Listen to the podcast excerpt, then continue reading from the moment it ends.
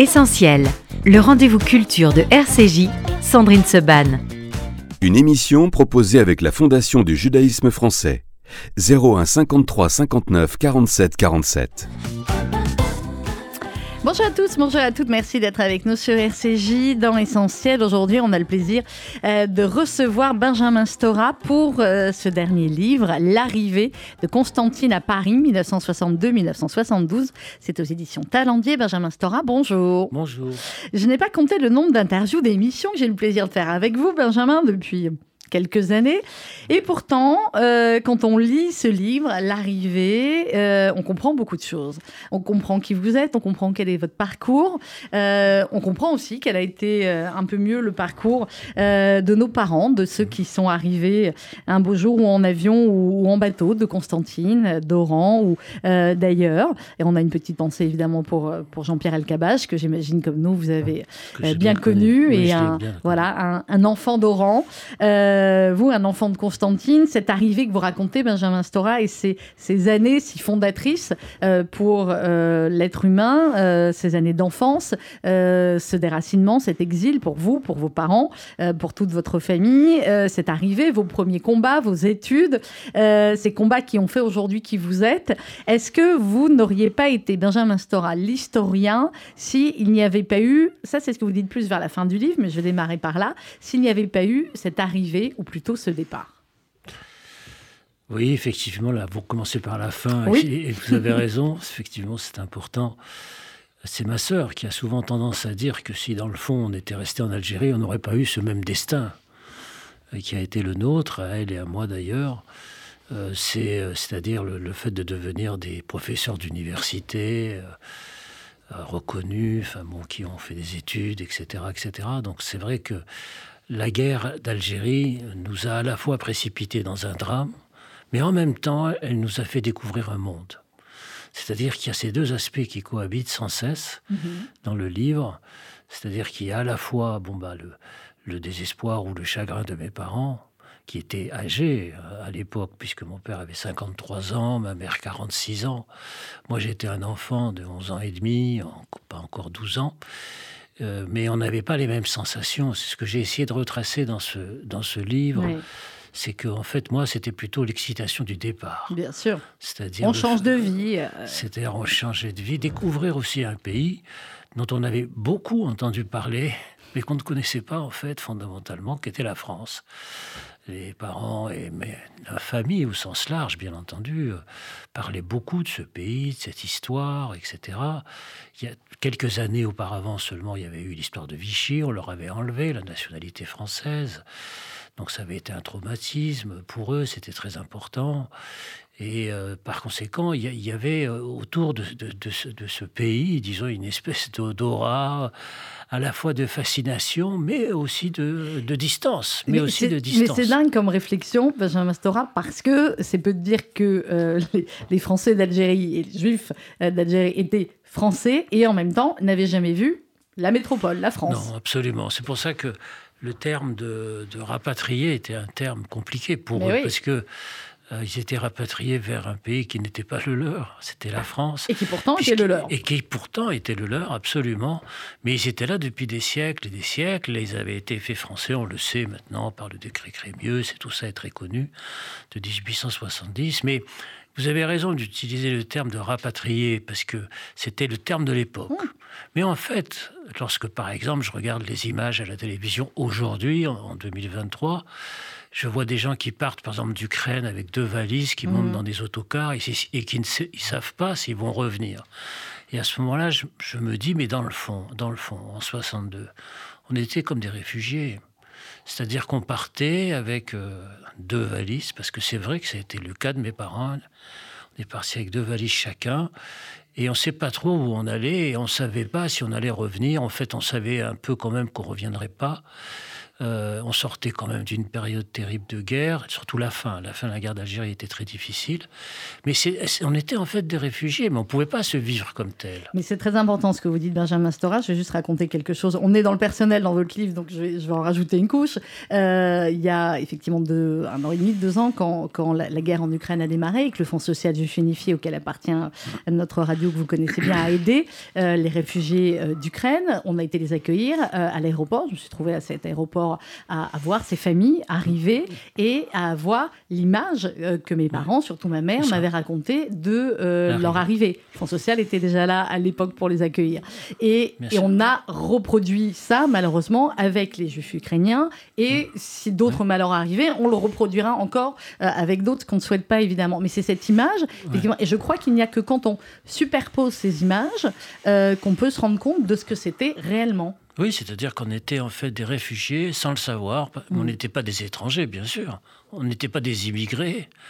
On n'était pas des réfugiés. Tout ça, euh, on était donc des Français. Mais en fait, on savait, on savait quand même qu'on n'était pas tout à fait des Français comme les autres, bien entendu. Enfin, je le cite dans mon livre plusieurs mm. fois, des réflexions de ma mère qui tout le temps disait euh, les Français ceci, mm. les Français cela, et moi, de manière toujours un peu ironique, avec beaucoup de tendresse, évidemment, je disais mais maman, tu sais, nous, nous sommes quand même des Français, nous aussi. Et elle me disait mais arrête, tu sais très bien de quoi je veux parler quand, quand, quand, je m'exprime de cette manière-là.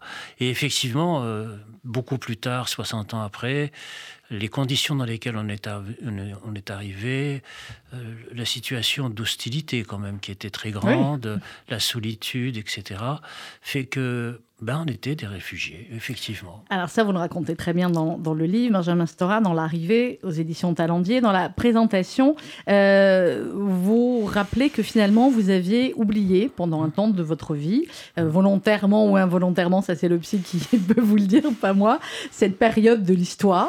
Et euh, vous dites, pour accomplir mon travail d'historien, il m'a fallu forcer le blocus de ces oublis. Comment vous avez forcé ce blocus? Oui, effectivement, vous avez bien vu que ce livre, en fait, il n'est pas sur la mémoire, il est sur l'oubli. Oui. Euh, vous savez, bon, on parle beaucoup de mémoire, bien sûr, c'est depuis longtemps maintenant, autour des événements tragiques, etc. Mais là, en l'occurrence, il s'agit plutôt d'un livre sur l'oubli. C'est-à-dire pourquoi avoir oublié l'Algérie? Euh, lorsque je suis moi-même arrivé, ce qui n'était pas le cas de mes parents, bien sûr. Eux, bien sûr, eux, dans leur conversation, dans leur vie quotidienne, bien sûr, c'était très difficile pour eux d'oublier l'Algérie. Mais ce n'était pas mon cas. Moi, je me lançais dans une société nouvelle, une société euh, moderne, enfin, sensationnelle, très grande. Où je crois que j'ai une phrase où je dis que je me suis retrouvé tout petit dans une ville gigantesque. Euh, et c'est effectivement, c'est pas la même, c'est pas la même perspective. Et donc, l'oubli, en fait, on peut l'expliquer, ce que j'ai essayé de faire à travers ce livre. Euh, on peut l'expliquer parce que il fallait sortir de la guerre, de mhm. l'angoisse, de l'arrachement, sortir de la peine, tout simplement. Euh, bon, ça, ça me paraissait assez fort chez moi parce que c'est vrai que la famille immense, une grande, très grande famille, j'en parle beaucoup bien sûr dans le livre, euh, bah, cette grande famille, bien sûr, était dans la peine. Mais pour des enfants et les jeunes adolescents que nous allions être, mes cousins et moi, et j'en ai mmh. beaucoup. Mais oui, j'en ai beaucoup, j'en ai beaucoup, parce que je crois que je dois en avoir une cinquantaine de cousins germains. Ah oui euh, une très, Oui, ça fait beaucoup. Euh, mais nous, je pense qu'on voulait vivre, hein. c'est-à-dire qu'on voulait avancer dans la société, on voulait absolument découvrir une nouvelle société. C'était pas du tout la même chose. Et puis d'autre part, la France de cette époque-là, c'est-à-dire en 62, 63, 64, est un pays qui sortait dans le fond, dans le fond, d'une très longue période de guerre, mm. qui avait commencé en 1939 qui s'était poursuivie, bon, on le sait, avec la guerre d'Indochine en 46, l'Algérie, 54-62, bref. grosso modo, ils en avaient marre euh, Oui. Ils voulaient plus entendre parler de la guerre. Voilà, les, Français au sens large, euh, disons depuis 1939, en fait, mm-hmm. quand on y réfléchit, que ce soit sur leur territoire ou à l'extérieur de manière lointaine, bah, vivaient avec la sensation de la guerre, vivaient avec le départ des soldats, des jeunes, surtout la guerre d'Algérie, bien sûr, où il y a un million et demi de jeunes Français qui sont partis en Algérie. Donc les familles françaises, quand la guerre se termine, éprouvent un immense soulagement et voient arriver donc ces personnes que moi je qualifie maintenant de réfugiés. Euh, dans l'indifférence, mmh. parce que pour eux, euh, il faut tourner la page, il faut moderniser le pays, tourner la page, oublier l'Algérie. Et, dans le fond, c'est très difficile pour, pour mes parents, mais pas pour moi. Dans le fond, j'accompagne ce mouvement général. Vous vous accompagnez, mais bon, vous êtes content d'arriver en France. Oui. Alors, euh, ce que vous dites, Benjamin Stora, dans, dans la présentation aussi, euh, et c'est très important, euh, et on s'en aperçoit pour quels que soient finalement les grands événements historiques, c'est que la mémoire n'est pas l'histoire. Et que bah, finalement cohabite en vous à la fois la mémoire personnelle et la rigueur, évidemment, de l'historien qui connaît les faits et qui sait que peut-être ça s'est pas passé exactement comme, comme les morts. Comment on, fait vivre les deux euh, dans un seul corps, euh, Benjamin Stora, pour arriver à écrire? Oui, c'est effectivement ça, la mémoire. C'est pas l'histoire et c'est en même temps une partie de l'histoire. Bah, cette mémoire, bon, évidemment. Et certains aspects d'histoire ne peuvent euh, être connus que par, les, la, mémoire. donc, que par la transmission, bien entendu, de la mémoire. En fait, c'était une période assez, assez, assez incroyable, entre 62, grosso modo, et 70, parce qu'à la fois dans l'espace privé, dans l'espace familial, eh ben, on continuait quand même, je veux dire, notamment par l'intermédiaire de la religion, parce que la ville de Constantine était une ville très pieuse, une ville traditionnelle religieuse, et une très forte communauté religieuse, avec beaucoup de synagogues. Et donc, il y avait cette suite des fêtes, en fait. Hein, qu'on continuait dans ma famille. Et donc euh, les plats, les enfin, la, cuisine accompagne les fêtes. Et le couscous au beurre Tout, tout. le couscous au beurre. Le, enfin bref, il y a toute une série de plats qui sont euh, directement liés à, des fêtes, en fait, hein, fondamentalement. Et, et, donc, dans mon esprit, dans l'espace privé, euh, il y avait une suite. Il y mhm. avait cette suite-là. Mais cette suite, elle n'existait plus dans l'espace public. C'est-à-dire que c'était de plus... Alors que ce n'était pas le cas à Constantine. À Constantine, le, public et le privé se mélangeaient complètement. Je me rappelle d'une fête, euh, la fête des rouleaux de la Torah dans la rue à Constantine. Simchat Torah dans quelques jours. Exactement, donc Simchat Torah. Et c'était dans la rue. Donc, euh, arrivé en France, évidemment, il était hors de question d'exister dans l'espace public. Donc, il y a la séparation, elle s'est faite assez vite. Euh, c'est-à-dire que d'un côté, il y avait effectivement une suite de, pratiques, de traditions familiales, religieuses, etc. Et dans l'espace public, eh ben, on était très minoritaire et donc on a appris à se taire. Parce que c'est ça, c'est ça l'assimilation dans le fond. Hein.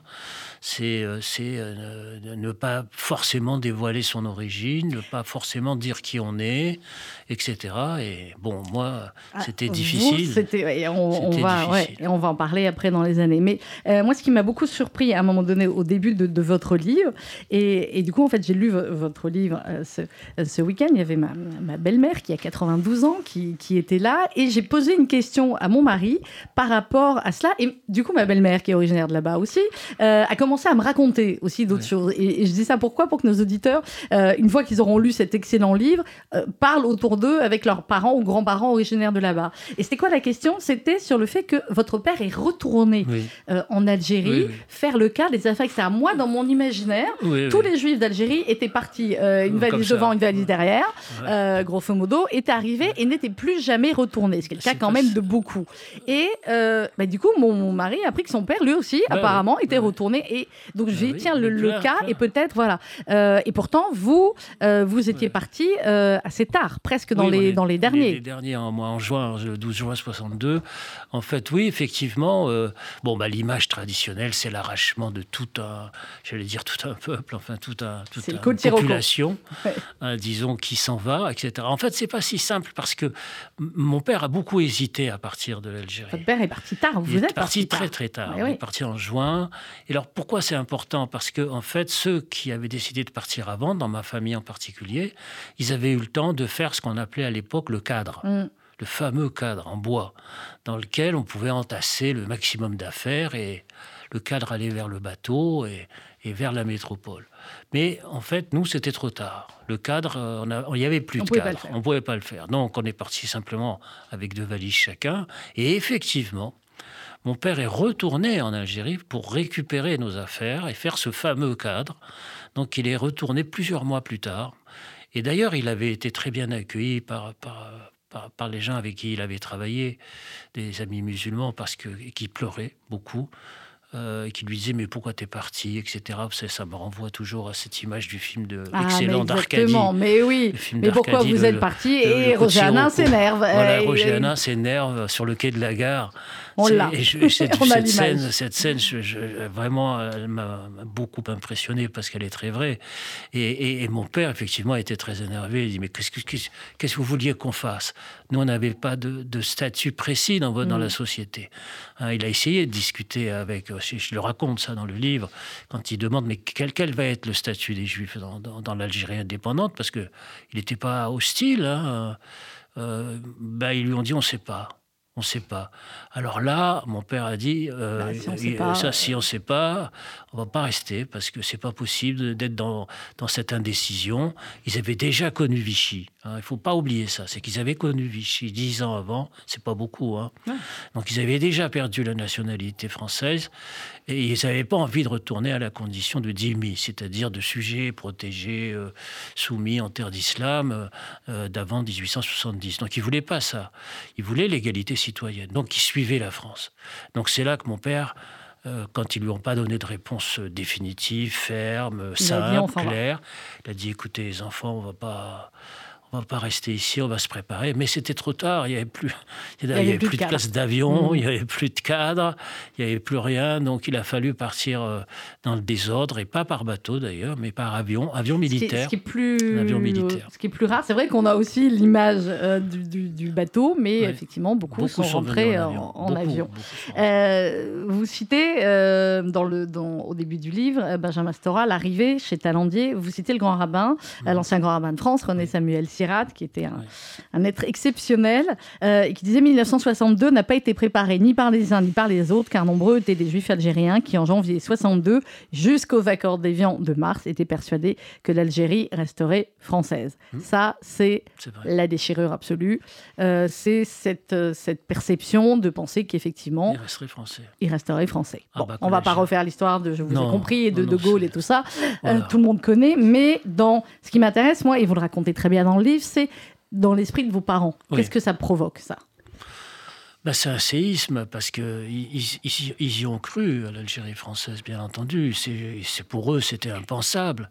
En particulier dans la période de l'entre-deux-guerres, parce que mes parents étaient âgés. Hein. Mon père est né en 1909, ma, mmh ma mère en 1918, donc ils ont vécu la période de l'entre-deux-guerres, donc ils ont connu aussi euh, la musique française, ils ont connu la mode française, vestimentaire, ils ont abandonné le costume indigène, comme on disait à l'époque. Je montre d'ailleurs dans le livre les différentes métamorphoses des vêtements bon, qui sont ceux d'avant 1914 et puis après 1918. Donc pour eux, c'était quelque chose, disons, qui euh, était naturel, était évident. Bon, alors il y a eu Vichy, bien sûr, qui a été mhm. terrible, mais euh, dans le fond, ce qu'ils voulaient, c'était réintégrer cette nationalité française. Euh, sauf des, des, groupes minoritaires dans la communauté qui étaient soit sionistes, soit communistes. Je sais que ça peut paraître paradoxal. on va en parler après des communistes et de Trotsky. Il y avait les communistes et, les sionistes. Et quelquefois, d'ailleurs, les sionistes étaient à gauche. Je sais que c'est compliqué pour euh, les auditeurs. Non, non, c'était comme ça à l'époque. Mais c'était comme ça. C'est-à-dire qu'il y avait effectivement l'immense majorité qui étaient euh, du côté de la France. Qui, qui, Mais attention, euh, les Juifs d'Algérie, ils n'étaient pas, euh, du, ils, pas du côté de l'OAS dans leur grande majorité. Non, non, non. Parce que y a, les, les, dirigeants de l'OAS avaient été des dirigeants de Vichy. Mmh. Et donc, ils s'en souvenaient quand même. Donc, il, alors, il y en avait qui ont été passés à l'OAS, bien sûr. Mais, mais en fait, la majorité, la majorité de la, de, de, disons, de la communauté était plutôt sur des positions que je qualifierais de camusiennes. C'est-à-dire de transformer ce pays dans un, un pays égalitaire, un pays mm. citoyen où tout le monde aurait les mêmes droits, etc. Ils espéraient dans ça. C'est-à-dire l'extension du décret Crémieux, hein, c'est-à-dire à, tout le monde. Euh, voilà. mais c'était trop tard. Mais c'était trop tard. Vous parlez de Camus, évidemment, beaucoup dans le, dans le livre. Vous citez plusieurs de, euh, de ses enquêtes. Euh, il y a ce. Vous dites d'abord le, le départ. Mm. Le livre s'appelle L'arrivée. Mm. Il aurait pu s'appeler Le départ. Ça peut être le départ. Mais j'en avais parlé déjà dans mon enfance sur les clés retrouvées. Donc là, c'est l'arrivée, vraiment. Donc là, euh, on est sur, euh, on est sur l'arrivée avec euh, au début huit valises. quand vous arrivez à Paris, ou plutôt dans la, la banlieue parisienne, au début, ça va parce que tout le monde est toujours ensemble. Il y a une grande maison où il y a, euh, il y a tout le monde. enfin, petite maison, on se comprend, voilà. on va dire petite maison, dans le... mais tout le monde est ensemble. les cousins, les oncles, les tantes. Encore là, on, est, on est nombreux à Montreuil. Euh, d'ailleurs, c'était une municipalité communiste à l'époque, donc, qui, qui, ne regardait pas tout à fait d'un bon oeil, d'ailleurs, à l'arrivée de ah bah, Il n'y a pas grand monde qui a regardé d'un bon oeil voilà, l'arrivée. Hein. voilà, donc, ils hein. vivaient entre eux. On était une trentaine ou une quarantaine dans un tout petit pavillon à Montreuil euh, que mon oncle euh, avait acheté avant, un an avant, parce qu'il pressentait, hein, il y a bien sûr le départ. Et donc, on s'est retrouvés comme ça à Montreuil quelques mois. Et puis, euh, c'était sympa parce que là aussi, j'avais le, sentiment à la fois de la liberté retrouvée, on pouvait sortir dans les rues, on n'était pas fouillé, c'était la fin de la guerre, etc. Mhm. Et puis en même temps, on continue les traditions euh, comme avant, etc. Euh, c'est plus tard, c'est c'est après qu'est venu le choc, en fait, lorsque mon père a fini par obtenir le fameux sésame du, de, de l'HLM. Donc là, alors là, ça a été le euh, effectivement, le, la vraie arrivée, c'est lorsque nous, deux ans plus tard, alors que j'étais dans le 16e, on habitait le 16e mm. dans cette espèce de d'entrepôt, euh, de, d'entre-deux, euh, mi-garage, je ne sais pas trop ce que c'était d'ailleurs, dans lequel avait trouvé, mon, père avait trouvé ce lieu. Et, mais c'est, ça a changé lorsqu'on est allé à Sartrouville. C'est-à-dire que là, c'était la banlieue. Là, c'était la banlieue un peu plus lointaine. Hein, là, c'était l'exil dans l'exil. Alors mm. là, donc c'était fini, quoi. La, la famille, etc. Il y avait un, éloignement. Mais effectivement, pendant deux ans, après Montreuil, on s'est retrouvé dans le 16e. Hmm. Alors le 16e, vous imaginez le bon euh, en avant euh, que représente le passage du, quartier juif de Constantine, ce qu'on appelait euh, entre nous le Charah, hmm. à l'avenue Mozart. Euh, c'est quand même un saut euh, considérable. Assez, vertigineux. Alors, on va continuer à en parler, Benjamin Stora, et donc cette arrivée dans le 16e et, à Sartrouville. On parle ce matin avec vous de l'arrivée, votre dernier livre de Constantine à Paris, aux éditions Talendier. J'ai pas eu besoin de chercher bien loin pour les pauses musicales. Hein. C'est évidemment tout le temps euh, Enrico. Voilà, c'est tout, c'est notre amour absolu, à vous, à moi, à nous tous. Donc, j'ai quitté mon pays, Enrico Macias sur RCJ.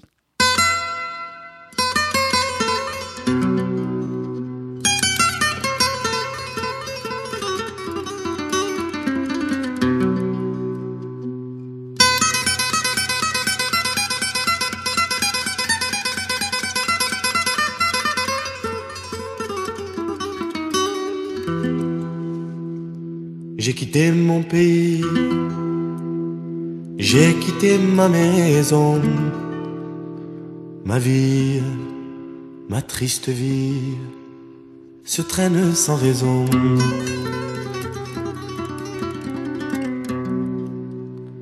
J'ai quitté mon soleil, j'ai quitté ma mer bleue, leurs souvenirs se réveillent bien après mon adieu. Soleil, soleil de mon pays perdu, des villes blanches que j'aimais, des filles que j'ai jadis connues. J'ai quitté une amie, je vois encore ses yeux ses yeux mouillés de pluie, de la pluie de l'adieu. Je revois son sourire si près de mon visage. Il faisait resplendir les soirs de mon village. Mais du bord du bateau qui m'éloignait du quai, une chaîne dans l'eau a claqué comme un fouet. J'ai longtemps regardé ses yeux bleus qui fuyaient la mer les a noyés dans le flot du regret.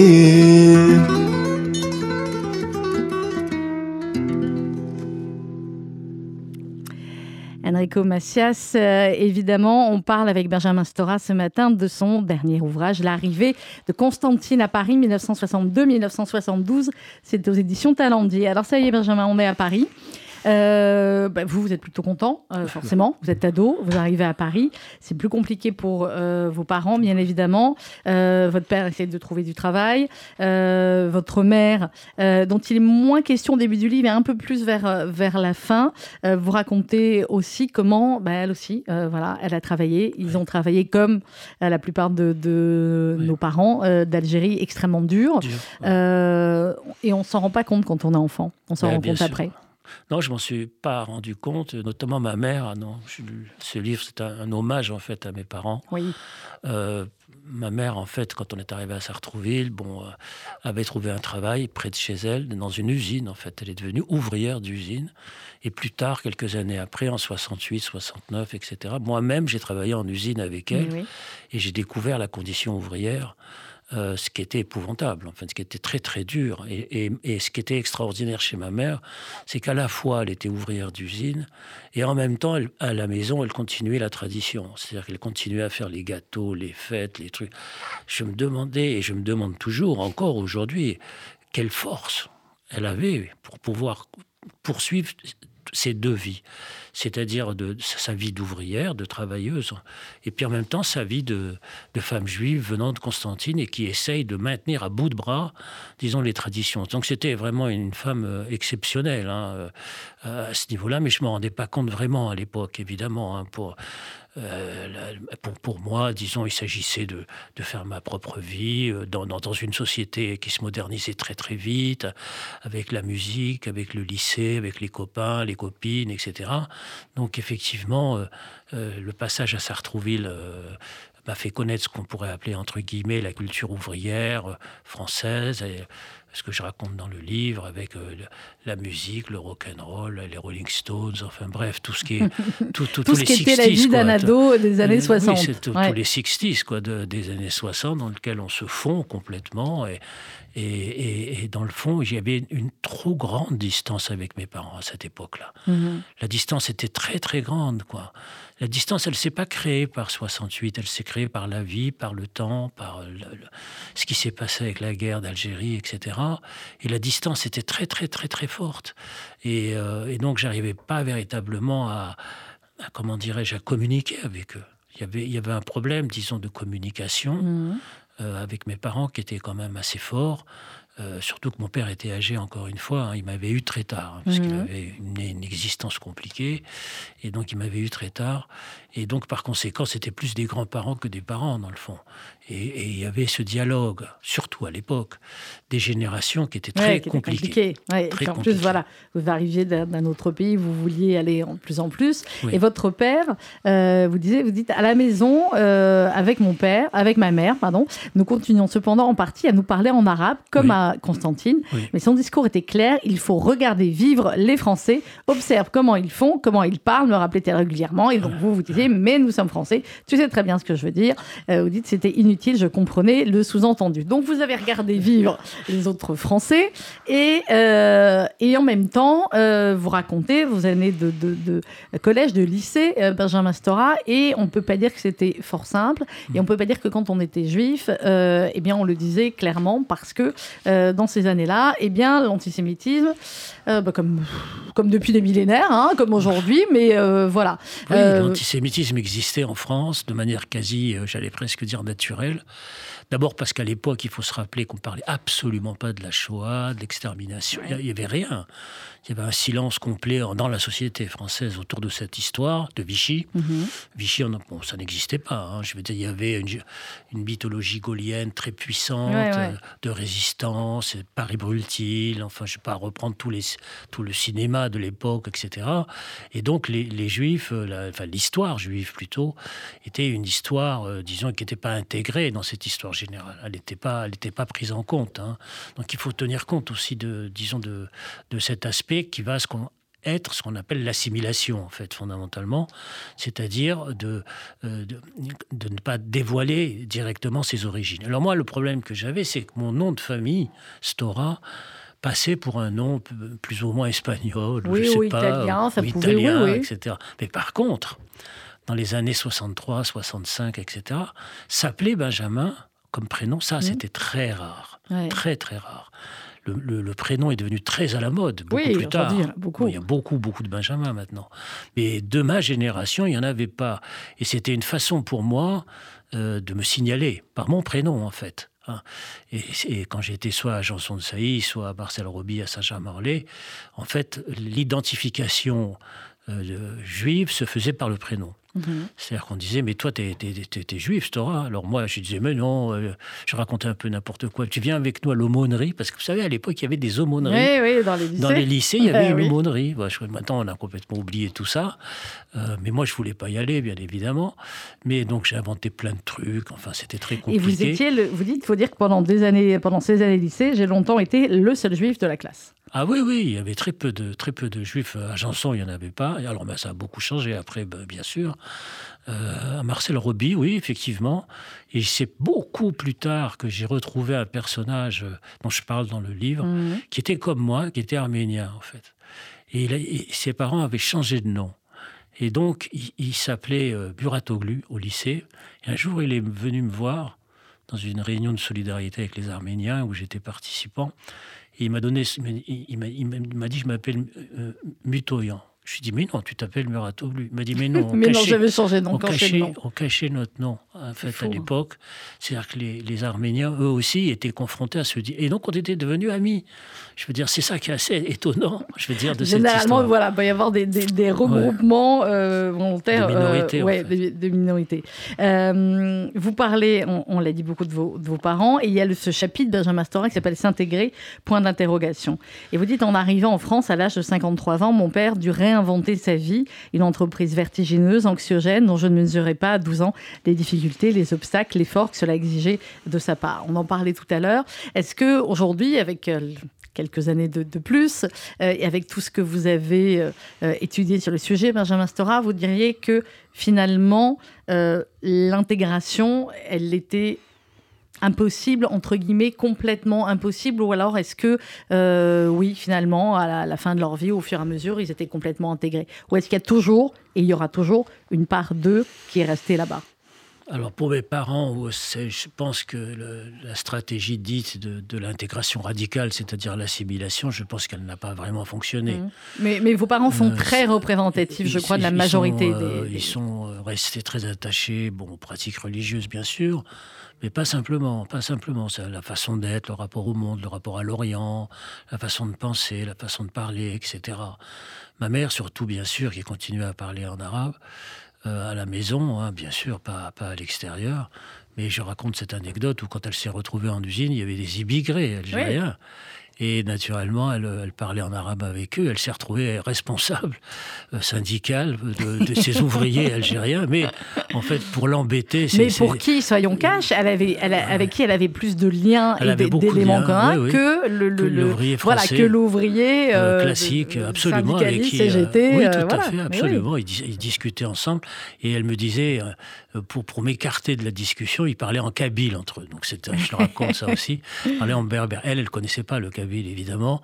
Elle, elle- elle- euh, je, dis, je, donne cette anecdote parce que malheureusement, il y a des espèces de mythologies aujourd'hui sur les juifs qui sont berbères d'origine.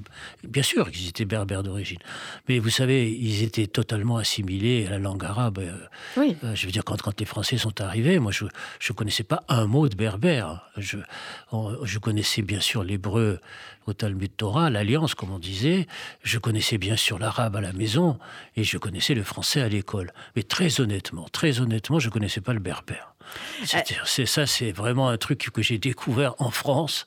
Euh, disons, le, rapport à la berbérité, c'est quelque chose que j'ai que découvert avez ici. en découvert après. Ouais. Alors, le rapport à la, à la France, il faudrait des heures et des heures pour en parler, mais il y a, il y a un moment euh, important, tout est important dans votre livre, Benjamin Stora, mais je vais vous faire agir sur ces phrases-là. Euh, vous dites, euh, façon montagne russe, mon père passa ainsi à l'égard de la France, Mmh. de l'admiration au désenchantement, puis au ressentiment, l'exil, le déclic déclassement social, la pauvreté, le rétrécissement de la famille et le sentiment d'être méprisé ont nourri chez lui une forte amertume, un sentiment non avoué mais évident. Jamais il ne parvint à ouvrir un autre chapitre, surtout au plan psychologique où la reconstruction serait passée par la reconnexion avec les autres. C'est Ces vrai. montagnes russes euh, qu'ont eu et qu'ont encore parfois certains euh, juifs d'Algérie par rapport à, à la France. Oui, parce qu'il y a eu euh, le sentiment chez lui de la double trahison, c'est-à-dire de Vichy d'un côté et de l'Algérie française de l'autre. Mm. C'était à, à quelques années d'intervalle, ils avaient le sentiment d'avoir été trahis deux fois. Ça fait beaucoup quand même. Ça fait beaucoup pour un seul homme. Ça fait beaucoup qui ont traversé la même génération, dans le fond, Mm. parce que mon père avait 30 ans en 1940, évidemment. Et puis, euh, il y avait euh, 50 ans euh, au moment de la guerre d'Algérie. Et, et je me rappelle, bon, il- au début, il avait cru dans les promesses euh, de De Gaulle, euh, qui était venu à Constantine, hein, euh, puisque j'avais assisté et jugé sur ses épaules au discours Oui, de De le Gaulle à Constantine. ouais. Et donc, ils ont cru qu'effectivement, il y allait avoir plus d'égalité, plus de, de citoyenneté donnée à tous, à tout le monde, etc. Et puis tout d'un coup, c'était fini, les négociations, c'était très, très, très rapide. hein. Euh, des siècles d'histoire qui s'achevaient en l'espace de deux ans. Vous imaginez la rapidité du temps. Et alors là, ça a créé non seulement un sentiment d'angoisse, mais d'amertume, de ressentiment, bien sûr, et qui s'était focalisé en grande partie, il faut dire la vérité, sur la personnalité du général de Gaulle Oui, bien oui. entendu. Euh, C'était quelque chose qui était très fort en eux. Et donc moi, euh, je le dis aussi dans mon livre, j'avais un rapport très complexe au général de Gaulle. C'était à la fois, euh, c'était pas n'importe quel personnage. C'était pas n'importe quel oui. personnage. C'est-à-dire dans, dans, les- dans mon esprit, il, il était tellement présent à la maison, dans les Limite, il avait une chaise au dîner, c'est ça Oui, exactement. Ce qui fait que quand il est mort en 70, et quand j'étais devenu un militant politique, et que Mhm, la mort de De Gaulle la mort de De Gaulle était considérée comme quelque chose d'accessoire, Ouais. disons par, par, par les autres militants que je côtoyais à cette époque. Ah, pour moi, c'était pas du tout accessoire. Ben oui, j'imagine bien. Pas Alors, on va tout. parler aussi de la partie euh, politique, euh, Benjamin Stora, parce que vous faites vos études, euh, plus que de brillantes études.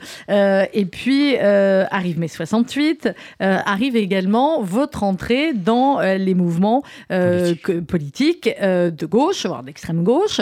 Euh, et il y a un moment donné où le côté socialiste, communiste, ou Trotsky, il y a tout un passage sur Trotsky et la question juive qui est passionnant, mais là, il faudrait des heures, mais on va en dire quand même un mot, euh, où bah, ça se mélange, euh, forcément. Euh, où vous êtes nombreux dans ces mouvements-là de juifs. Bah oui. Bah, C'est peu de le juifs. dire. Mais 68 sans les juifs, euh, hein, on ne sait pas ce que ça aurait donné. Mais euh, voilà. Pourquoi vous vous êtes engagé euh, finalement comme ça? Qu'est-ce que ça vous a apporté et quel regard aujourd'hui vous portez sur ces années-là? D'abord, vous avez raison de signaler qu'il y avait beaucoup de juifs dans les mouvements d'extrême gauche en 68, donc je n'avais pas le sentiment de l'isolement. Parce que ce dont on souffrait le plus, en fait, hein, dans ces années-là, c'était l'isolement. Ouais. la dispersion de la famille aux quatre coins de l'Hexagone. Mais là, euh, tout d'un coup, à travers, euh, disons, ce mouvement-là et la suite, hein, les quelques années après, bah, il y avait quand même beaucoup de dirigeants, beaucoup de militants qui étaient juifs, mais beaucoup étaient ashkénazes d'ailleurs. hein. Et Oui, là, vous parlez par- aussi des Ashkénazes dans le par livre. par leur intermédiaire que j'ai découvert l'immense culture euh, portée par les Juifs d'Europe centrale, que je ne Mhm. connaissais pas. Euh, bon, avec toute l'histoire du Bund, l'histoire du sionisme socialiste, l'histoire, euh, disons, du communisme aussi, etc. Et bon, on en parle aujourd'hui beaucoup parce qu'il y a une actualité autour, par exemple, de Pierre Goldman. Oui, Bon, c'est- dont vous parlez dans le parle livre beaucoup. et vous avez été à je l'enterrement. Le, le- je redis à quel point le film, je ne sais pas si vous l'avez vu, Oui, Benjamin, oui, est oui. Exceptionnel et euh, qu'il faut effectivement euh, euh, aller le voir et rapidement parce qu'on sait malheureusement que c'est compliqué au cinéma si on ne peut pas voir vite les films. Voilà. Et donc, et donc, par conséquent, moi, j'avais pas le sentiment d'une rupture absolue. Parce que euh, la plupart de mes camarades, beaucoup étaient juifs. Bon, euh, il y avait des séfarades quand même. hein. Ouais. Euh, bon, parce que, je vous dis ça parce qu'il y a des reproches qui m'ont été faits euh, par mes camarades à la sortie du livre en disant Mais tu, tu as oublié un tel, un tel, un tel, qui était séfarade, qui était d'Oran, qui était de je sais pas où. De, Il n'y avait etc. pas que des Il n'y avait Ashkénazes pas à que l'extrême des gauche. Ashkénazes à l'extrême gauche. C'est aussi une légende, etc. Mais c'est vrai qu'il y en avait beaucoup, il y en avait énormément. Alors, c'était pas une rupture pour moi parce que, euh, comment dirais-je, il y, avait le, le- le combat contre l'injustice qui se continuait. C'était ça. C'était ça, au-delà de tout, mon- finalement, mon votre père engagement pour l'extrême Mon gauche. père, mon ce père m'avait transmis Ouais. ce- cette question de, de l'injustice, d'avoir du, du déclassement, Mhm. du mépris et du racisme. Et donc la question de l'antiracisme, de l'antifascisme, du déclassement social, pendant toutes ces années post-68, ont joué un très très grand rôle dans mon, dans mon, dans mon engagement politique. C'était très très fort. Euh, c'était vraiment sur le devant de la scène pour moi, c'était quelque chose de très important. Et c'était l'époque où progressivement la France a redécouvert son passé vichiste mhm. avec euh, Le chagrin et la pitié, par exemple, le film de 71, 72, etc. Donc il y avait ce sentiment-là. Mais comme je le raconte dans le livre, les interrogations, elles sont venues aussi à partir d'Israël, sur la question d'Israël. Parce que de 68... Et la guerre de 67. Et après, bien sûr.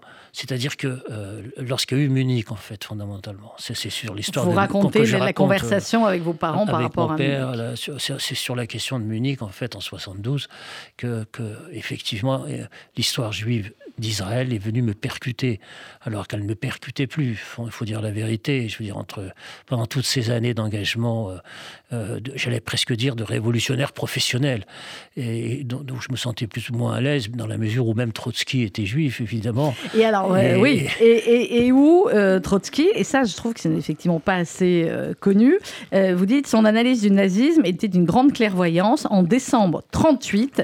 Trotsky lança même une alerte aux, je cite, masses juives afin qu'elles ne se bercent pas d'illusions, car le prochain développement de la réaction mondiale implique avec certitude l'extermination physique des juifs. Oui, c'est Trotsky qui a écrit ça, effectivement, en 1938. donc je lisais, évidemment. À l'époque, on lisait beaucoup. Hein.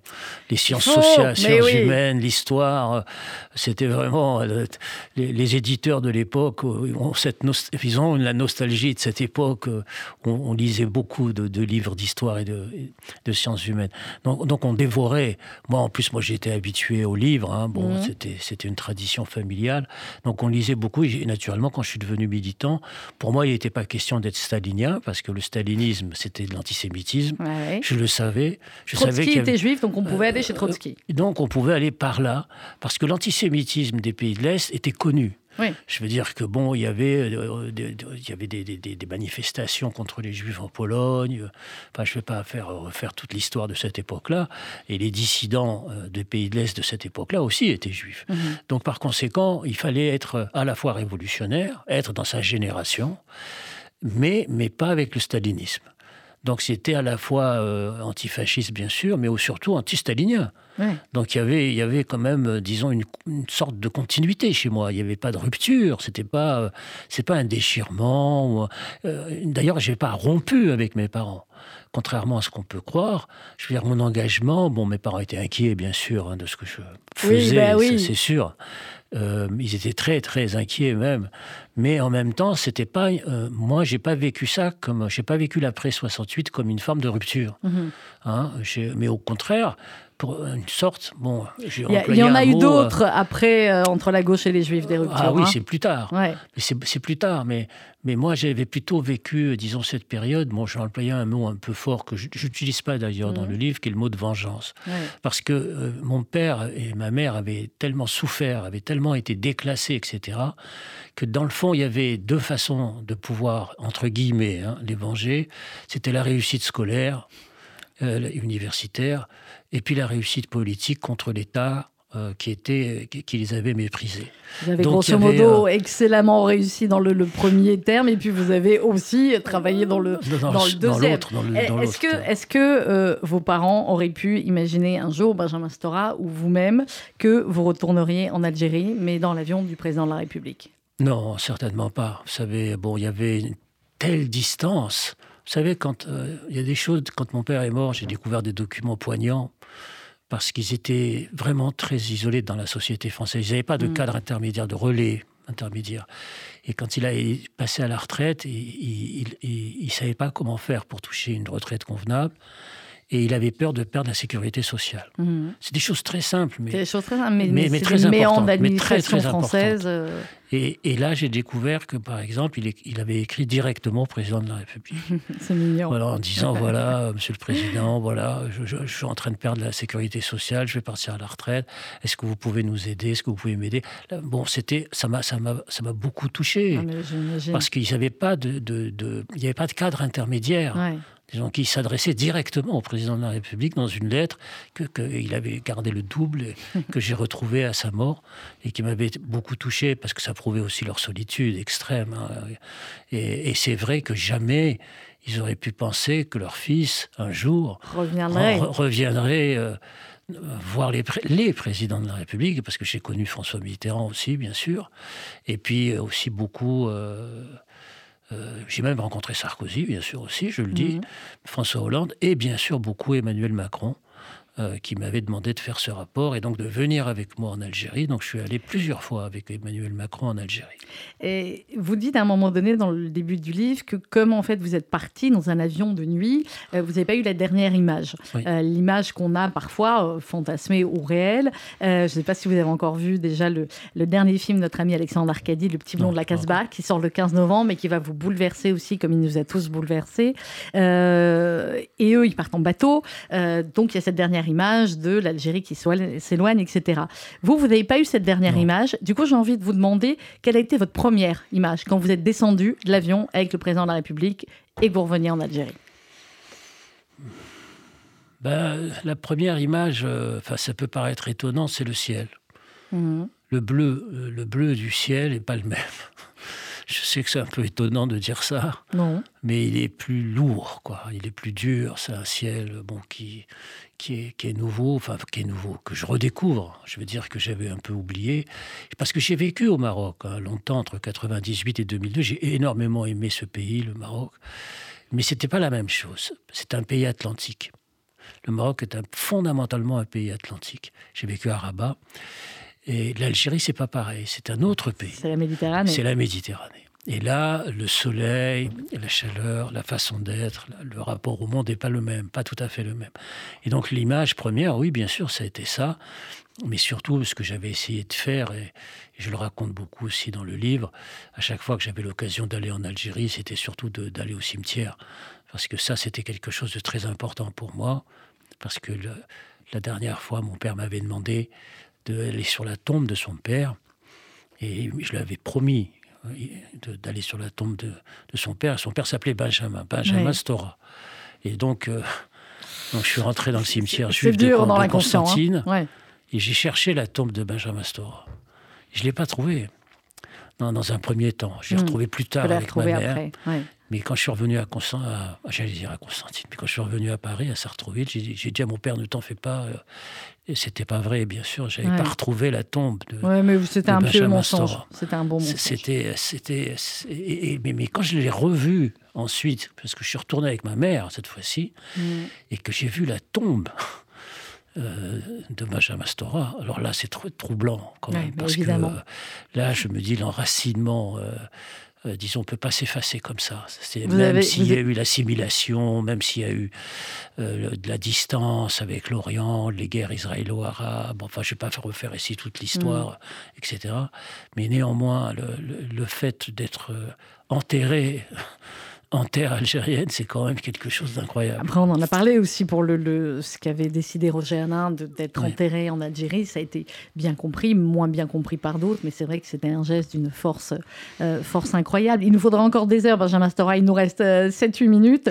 Euh, il y a beaucoup de phrases qui, résonnent forcément dans votre livre, l'arrivée aux éditions Talendier. Vous dites à un moment donné, vers la fin, dans la conclusion, dans ce mouvement d'ensemble, la mémoire juive est revenue, portée par les jeunes générations. Les enfants et petits-enfants des Juifs d'Algérie expriment alors un désir de connaissance de l'histoire de leur père ou grand-père dans l'atmosphère qui règne en France aujourd'hui face à l'antisémitisme issu de l'extrême droite et des milieux islamistes. Ils savent qu'ils ne sont pas des Français tout à fait comme les autres. Ils ne sont plus des fous de République française comme l'étaient leurs grands-parents. Oui, c'est vrai que mon père a été un fou de la République. Ils ont adoré la République française. Aussi. Et c'était quelque chose de très important pour eux, grosso modo depuis l'affaire Dreyfus, etc. C'était, c'est plus le cas. Je veux dire que la, distance euh, est forte maintenant. Elle s'est instaurée, mais parce que c'est une crise de la France et de la République. C'est, le, problème de la crise du modèle républicain français qui est arrivé quand même à, à intégrer, qui arrivait à assimiler. Et là, il y a une espèce de défiance qui s'est installée. Mais pour ce qui concerne les jeunes juifs d'Algérie, effectivement, à partir des années 2000, quand j'ai sorti Les Trois Exils, un autre livre, là, j'ai commencé à être invité de manière euh, régulière et très importante par l'UEJF, l'Union mhm. des étudiants juifs de France, et qui me demandaient de venir, disons, raconter l'histoire de leurs grands-parents. En fait, c'était plus leurs On parents. On a beaucoup de podcasts sur notre antenne. C'est là, c'est les grands-parents. Qui parlent de cela. Et donc là, c'est et là, je me suis dit, il y a, y a une volonté euh, disons, de renouer un fil, euh, quelque chose, disons, avec l'Orient, euh, qu'il ne voulait pas perdre, en fait, fondamentalement. C'était quand même quelque chose de très important. Que les jeunes générations ne perdent pas et sur lesquelles se pose en permanence cette question de est-ce qu'on y va, est-ce qu'on n'y va pas? Euh, On a vu notre, euh, notre ami Patrick Borel qui est retourné il y a quelques mois avec sa maman dans un voyage extrêmement touchant, comme vous avez dû le faire aussi avec votre mère. Il y, a, il y, a, toutes ces questions-là que se pose aussi la génération qui n'a pas connu l'Algérie et même la génération de, plus petite de, de nos enfants. je voulais qu'on termine, Benjamin avec. Euh, je voudrais que vous répondiez à Gaston Defer, des années après. Gaston Defer avait dit en juillet 62, vous le redites dans votre livre, qu'ils aillent se réadapter ailleurs. À part une réponse un tout petit peu vulgaire qu'on pourrait lui faire, mais ce n'est pas votre cas euh, ni le mien, qu'ils aillent se réadapter ailleurs, avait dit Gaston Defer en juillet 62. On lui dit quoi aujourd'hui à Gaston Defer? Bah, qui se sont sacrément adaptés euh, à la France, je veux dire les d'Algérie, et puis aussi, bon, après, 60 ans plus tard, Beaucoup sont partis vers Israël, vers un autre Orient d'ailleurs, mm. par parenthèse, parce que dans les témoignages que j'ai de ma famille, et des enfants plutôt, des enfants de ma famille, euh, et, de moi-même, euh, quand je suis allé en Israël la première fois il y a longtemps, j'ai eu cette réaction avec un, ami universitaire israélien. Et, et, dans la rue, on marchait et je lui disais, mais le coiffeur est juif Il me dit oui. Dis le policier est juif Il me dit oui. Le boucher est juif Il me dit oui. Je dis mais, mais c'est comme, mais c'est comme à Constantine. mais c'est incroyable. En fait, j'ai retrouvé Constantine, en fait, mm. fondamentalement dans mon inconscient, fondamentalement quand, quand, je suis retourné là pour la première fois. Et donc, euh, il y a eu, euh, je crois, quand même une formidable réussite quand même d'intégration de la communauté juive de France dans la société française, mm. euh, par l'école, par la, méritocratie républicaine. beaucoup, beaucoup sont devenus des gens très importants. Enfin bon, beaucoup ont acquis des positions très très importantes, mais en même temps. Dont vous. oui, si bah oui, si en être fier. Si, si, oui, mais, mais en même temps, c'est vrai que euh, la situation a beaucoup changé depuis les années 60. Bon, l'antisémitisme n'a pas disparu. Il y a eu plein, plein de, euh, plein de problèmes, disons, nouveaux qui sont trouvés posés avec la montée de l'islam radical, avec naturellement aussi la montée de l'extrême droite en France, qui est très, très importante. Donc, euh, par conséquent, les, Juifs venant d'Algérie, ça réveille en eux beaucoup de souvenirs. Ça réveille l'antisémitisme européen, l'anti-judaïsme musulman. Euh, il, y a plein, il y a plein de souvenirs, disons, qui remontent à la surface en vieillissant, et ces souvenirs sont transmis. Euh, c'est ce qui a fait le succès, par exemple, de l'exposition que j'avais dirigée, qui s'appelait Juifs d'Orient, à l'Institut du monde arabe, où il y a eu 100 mmh. 000 visiteurs en deux mois, ce qui est énorme, parce qu'il y avait cette volonté aussi de reprendre ce lien, disons, avec, avec l'Orient. Et c'était beaucoup de jeunes hein, qui, étaient venus, qui, avaient besoin. qui étaient venus. Finalement, comme le, le, chante Enrico, et on va se quitter avec sa voix Non, je n'ai rien oublié. Vous n'avez rien oublié? Ben, Au fond, non. Écoutez les paroles d'Enrico le silence est souvent une façon d'aimer. C'était ça finalement. Votre silence était aussi une façon d'aimer Benjamin Stora. Merci beaucoup d'avoir été avec nous ce matin. Vraiment, je vous conseille ce livre. C'est un livre magnifique. Vous n'avez pas beaucoup changé sur la couverture. Je vous jure, on vous reconnaît. L'arrivée de Constantine à Paris, c'est aux éditions Talendier. Benjamin Stora, merci beaucoup Benjamin.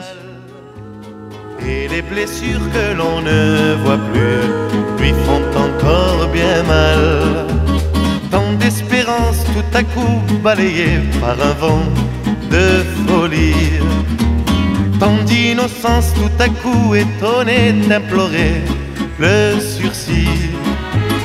Non, je n'ai pas oublié, bien que ma vie ait changé, mais le silence est souvent une façon d'aimer. Non, non,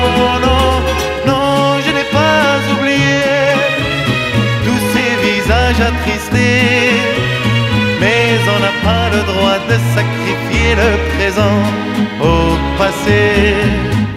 Quand un orage assombrit le ciel, il faut que tombe la pluie avant de retrouver au soleil l'envie d'aimer la vie.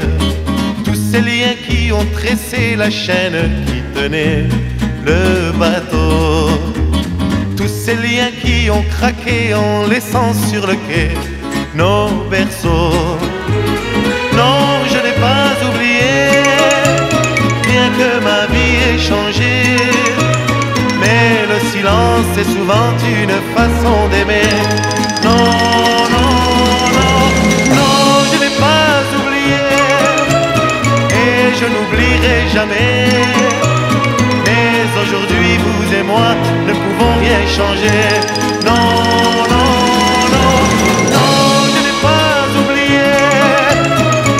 je n'oublierai jamais. Mais aujourd'hui, vous et moi ne pouvons rien changer. Non.